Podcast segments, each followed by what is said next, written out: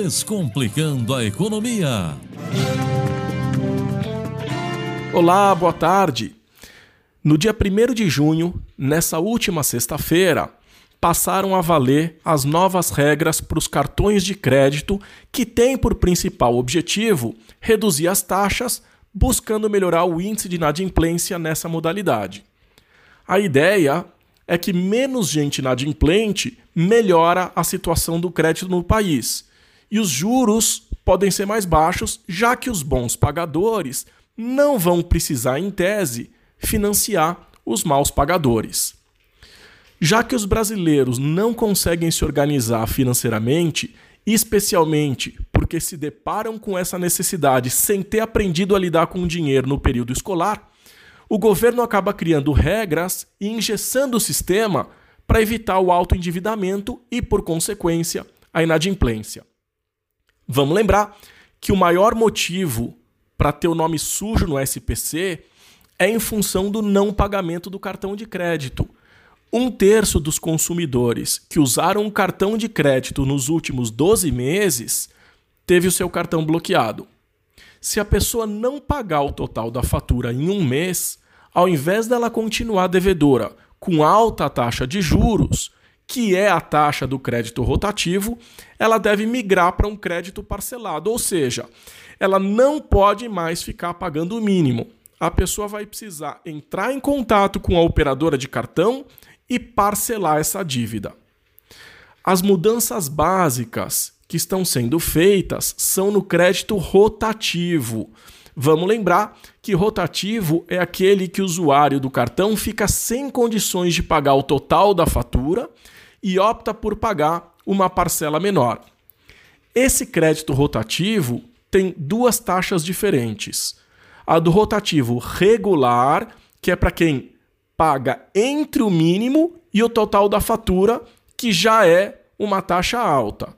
E tem o rotativo não regular, para quem não paga a fatura, até para quem acaba pagando abaixo do valor mínimo.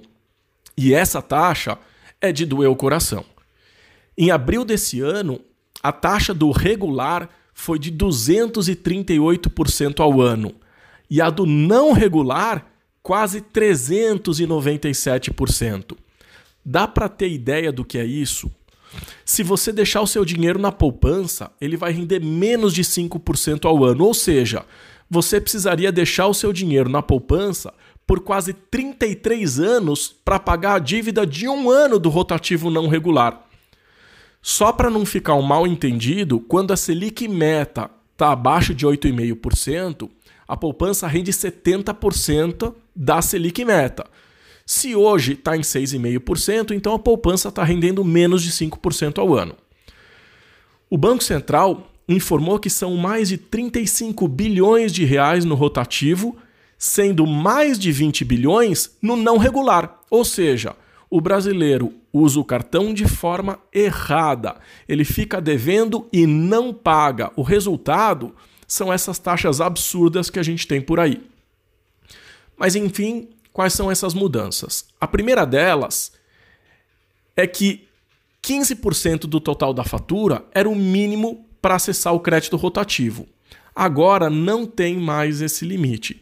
Cada banco vai poder analisar a necessidade do seu cliente e negociar esse valor mínimo que pode, inclusive, chegar a zero. Vai depender do que o cliente consegue negociar com o seu banco. A segunda mudança é que para o rotativo não regular, a taxa não pode mais ser diferente do regular. Mas é possível cobrar uma multa de 2% e o juro de mora de 1% ao mês. Ou seja, vai continuar mais caro, mas a diferença entre o regular e o não regular não deve ser mais tão grande. Em suma, no meu entendimento, essas regras podem até tentar ajudar a diminuir a inadimplência e eventualmente fazer com que a gente tenha uma queda nos juros uh, absurdos, né, que são do cartão de crédito, que inclusive chegou a cair um pouco aí nesse último ano, do ano passado para cá, caiu um pouco. Mas enquanto o brasileiro não aprender a cuidar do dinheiro, a coisa vai ficar complicada. É importante a gente ter educação financeira. Hoje eu fico por aqui. Desejo uma ótima semana e até o próximo quadro. Descomplicando a economia. Olá, boa tarde. A Receita Federal começa a fazer a restituição do imposto de renda de pessoa física nessa sexta-feira, dia 15. Esse será o primeiro lote. Para quem não sabe, a Lei 13.498 de 2017 estabelece que os idosos têm prioridade para o recebimento da restituição do imposto de renda. Depois, são os contribuintes em que a maior fonte de renda seja o magistério, portanto, professores, e por fim, todos os demais contribuintes. Desses, vão receber antes aqueles que enviaram a declaração no início do prazo, desde que não tivessem erros, omissões ou inconsistências. Então, quem declarou antes, recebe antes. A Receita Federal informou que deve restituir cerca de 4 bilhões e 800 milhões de reais vão ser quase 230 mil contribuintes acima de 80 anos, mais de 2 milhões de contribuintes com mais de 60 e mais de 150 mil contribuintes que têm alguma deficiência. Além desses, ainda devem receber nesse primeiro lote aquelas pessoas que por algum motivo não conseguiram receber a dos anos anteriores e estão com a situação regular. É possível consultar no site da Receita Federal se a restituição já está liberada. É só informar o CPF e a data de nascimento. Apesar de já saber que eu não tenho o direito de receber, eu não devo receber no primeiro lote, por curiosidade, entrei no site da Receita para ver qual seria a resposta.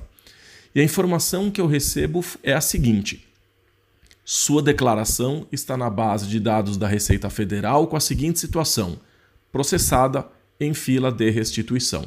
Então, para aquelas pessoas que não recebem, uh, não, não têm o direito de receber nesse primeiro lote a restituição, deve receber essa mesma resposta.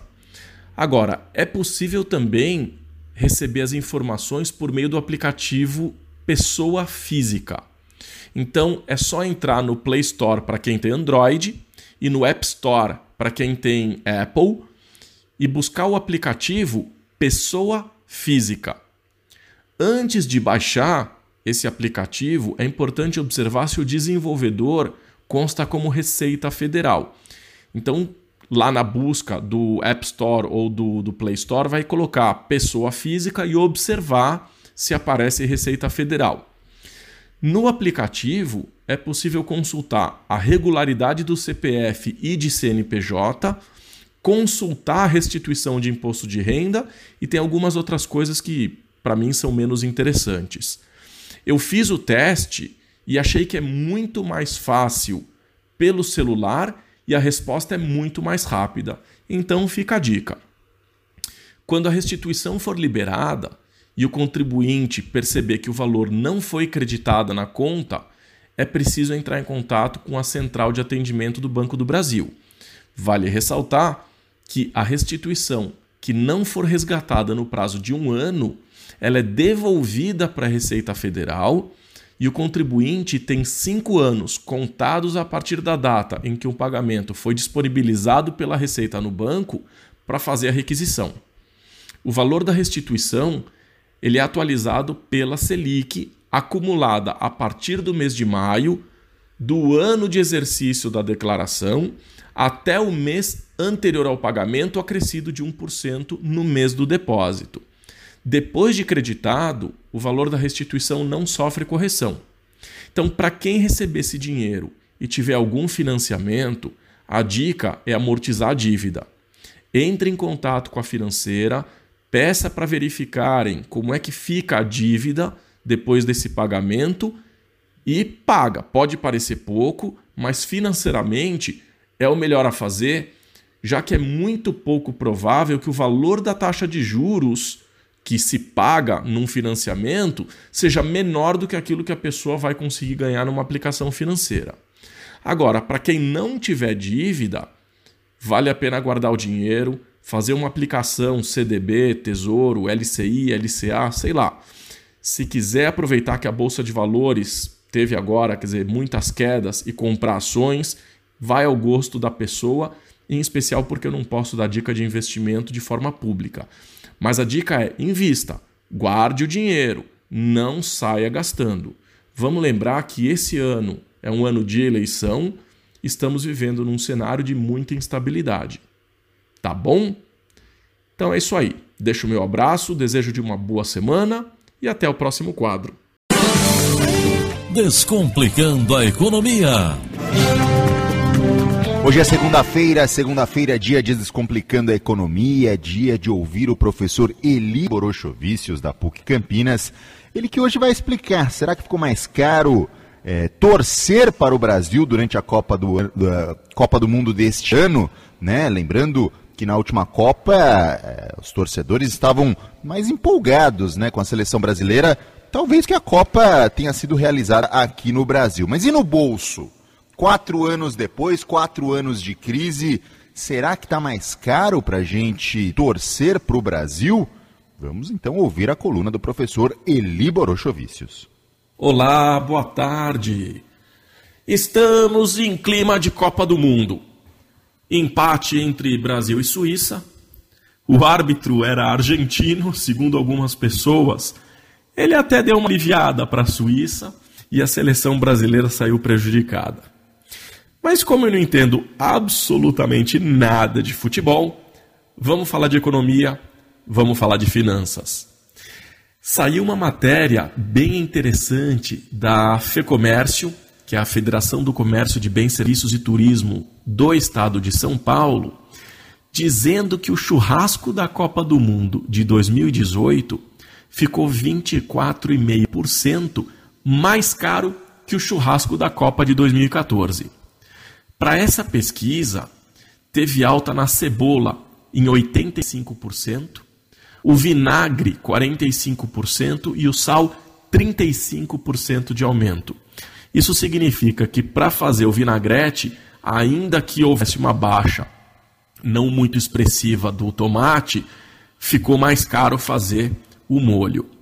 A carne teve alta de 24%, a cerveja 26% e o refrigerante subiu 32%. Eu resolvi dar uma olhada nos números da cesta básica, de acordo com o DIEESE, e no estado de São Paulo, nesse período, houve uma alta de 24,4%. Em junho de 2014, a cesta básica estava cotada em 354 reais. Em maio de 2018, ela chegou a 441 reais. A questão é que a inflação acumulada entre as Copas do Mundo, medida pelo IPCA, foi de 25,85%. Portanto, a cesta básica subiu um pouco menos que a inflação. De uma forma simplificada, é possível dizer que de quatro anos para cá, o preço da cesta básica acompanhou a inflação. Então não é possível dizer que houve aumento real de preço. Bom, muita gente ainda está sentindo o impacto da crise econômica. A greve dos caminhoneiros veio numa péssima hora para a economia. Os Estados Unidos subiram a taxa de juros, o dólar subiu então os produtos importados ficaram mais caros, portanto, torcer para a seleção não está fácil. Parece que os lojistas estão bem preocupados com as vendas em baixa e, obviamente, torcendo muito para que o bom desempenho da seleção aqueça o comércio. Em 2014, a seleção brasileira amargou uma derrota vergonhosa para a Alemanha e os produtos ficaram encalhados nas prateleiras. É, o Centro de Estudos do Clube dos Diretores Logistas do Rio de Janeiro, por exemplo, apontou que no estado do Rio de Janeiro foram quase 13 milhões de reais em produtos não vendidos. Honestamente, eu não sou muito fã de futebol. Sabe aquela coisa de vestir a camisa, pintar rosto, né, aquecer a mão, soltar rojão, sentar em frente à televisão com buzina, ficar com vuvuzela, enfim. mas tem quem goste e eu não recrimino. Esses utensílios acabam movimentando a economia. Além, obviamente, dos bares que já têm tradição no crescimento das vendas nesse período de jogos da seleção em Copa do Mundo. Então, nada melhor do que a seleção uh, passar apresentar melhores resultados para que a economia, juntamente com a seleção, né, uh, consiga crescer. Para quem não está endividado, vale dar uma forcinha, compra a camisa, uma bandeira, dá uma enfeitada na casa, sei lá. As cores são verde e amarelo, são as cores do Brasil, não são as cores exclusivas da seleção brasileira de futebol. Se o desempenho não for bom, dá para reutilizar tudo isso no dia 7 de setembro. Ou a gente vai deixar de ser brasileiro justamente no dia de comemoração da independência do Brasil? Não vai. Então não é um dinheiro perdido. Bola para frente, que a gente ainda tem muito jogo. Esse ano a gente tem a responsabilidade de decidir qual a vertente política a gente quer para os próximos quatro anos. O que eu posso dizer é bola no pé, dedo na urna, uma boa semana e até o próximo quadro. Tá aí, esse foi o professor Eli Borochovicius, que conversa com a gente sobre economia, sobre finanças, todas as segundas-feiras aqui dentro do quadro Descomplicando a Economia.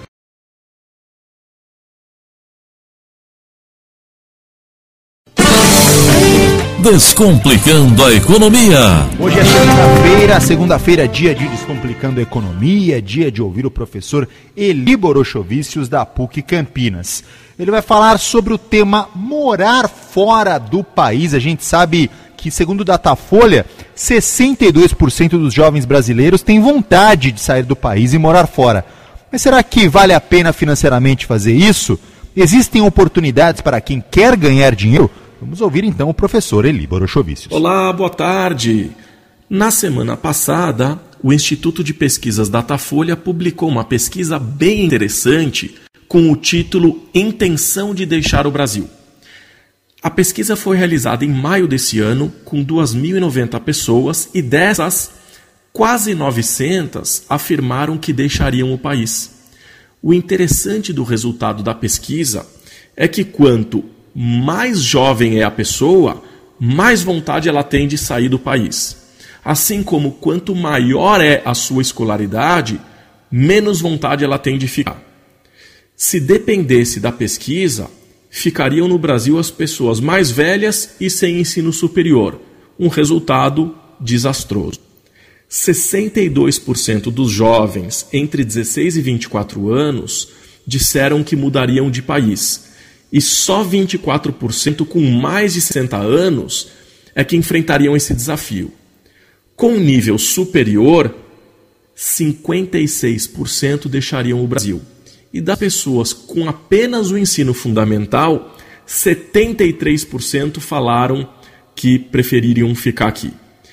Daqueles que responderam à pesquisa de que tinham vontade de sair do país, a grande maioria optaria pelo destino os Estados Unidos. Em segundo lugar, Portugal, mas também apareceram outros destinos como Canadá, França, Espanha e Inglaterra. Dentre outros países, obviamente, mas esses foram os principais. Eu, particularmente, já tive a oportunidade de fazer parte da minha pós-graduação no exterior e também tive a oportunidade de trabalhar fora. O que eu posso dizer é que é uma experiência fantástica. E recomendo. Só voltei para o Brasil em função de um problema familiar, mas a minha intenção era de não voltar mais. O que mais me incomoda aqui é violência. Eu já fui assaltado à mão armada três vezes, então para mim isso é um absurdo, é, cria um trauma na gente. Me incomoda demais a questão da corrupção e a falta de respeito das pessoas.